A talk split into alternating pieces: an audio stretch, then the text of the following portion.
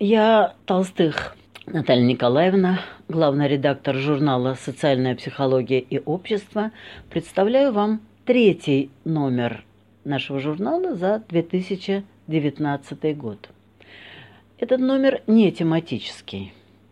И здесь я хочу сказать пару слов. Я вообще люблю тематические номера, где, что называется, в один клик человек может увидеть разные аспекты одной и той же проблемы.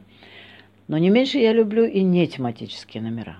Ну, во-первых, они просто необходимы, потому что тем слишком много. Если бы журнал выходил не 4 раза в год, а все 12, все равно темы мы не могли бы исчерпать.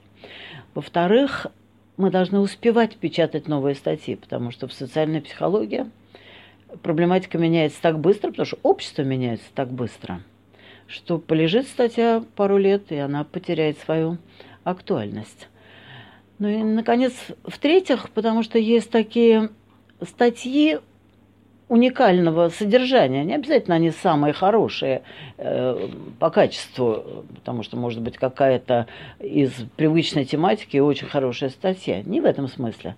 Но такие уникальные, что под такую работу тематический номер и не подберешь. Так что я люблю и тематические, и не тематические номера. И вот этот третий номер не тематический. То есть здесь самые разные статьи представлены. Представлены самые разные рубрики, соответственно. И я начну с той первой статьи, которая открывает журнал и представляет теоретическую э, рубрику «Теоретические исследования». Это статья нашего коллеги из Украины, фамилия автора Павленко, извините, я без имен отчеств. Называется она так «Эксперимент э, Милгрома сквозь призму исторической психологии». Стэнли Милграм провел свой эксперимент в 1963 году. И вот уже более полувека он будоражит умы ученых. В 2017 году этот эксперимент повторили в Польше, в 2018 в Украине – и оба раза были получены те же грустные результаты, которые получил Стэнли Милграм в 1963 году. Наш автор рассматривает результаты этого эксперимента сквозь призму двух теорий.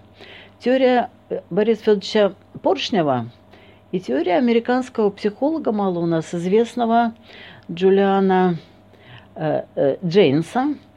Обе теории посвящены обсуждению, предложению, рассмотрению гипотез о происхождении человека и человеческого сознания. Конечно, эту гипотезу трудно проверить, но вот этот умственный эксперимент, посмотреть сквозь призму этих теорий на эксперимент Милгрома, с моей точки зрения, очень любопытен. Мы долго думали и внимательно подошли к выбору рецензентов на эту статью. И поверьте, они были экстра-класса, специалисты в этой области номер один – и они дали прямо противоположное заключение. Один сказал, что блестяще, другой сказал, что ни за что. Поэтому читатель может э, посмотреть на это и решить самостоятельно.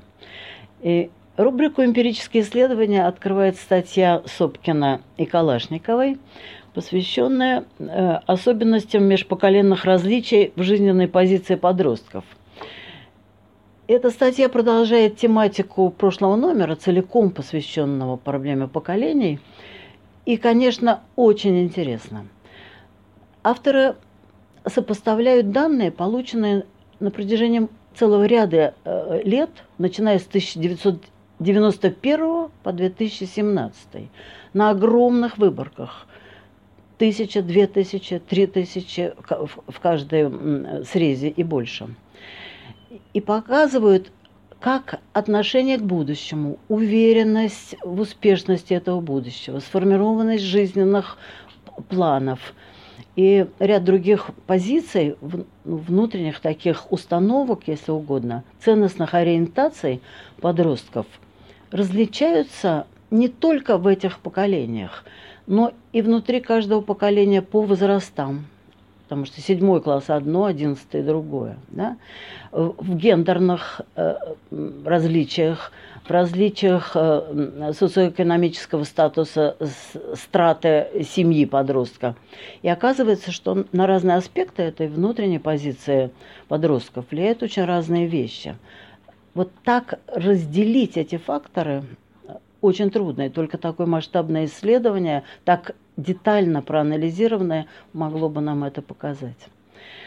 Из эм, других статей этой рубрики «Эмпирические исследования» выделю две, одна из которых посвящена людям очень богатым, а другая очень бедным. Проблема этого разделения э, экономического, имущественного ну, разных страт, к сожалению, нарастает в нашей стране. Очень нечасто к ней мы обращаемся. И вот эти две специально нами рядом поставленные статьи рассказывают нам о том, что меняется, э, чем характеризуется личность вот этих очень богатых. А они, как говорится, не только радуются, но и плачут, как мы видим в этой статье. И тех, который в детстве был беден, во взрослом состоянии тоже э, едва сводит концы с концами. Как это влияет на личность? Очень интересно. Целый ряд других статей не менее, на мой взгляд, заслуживает внимания.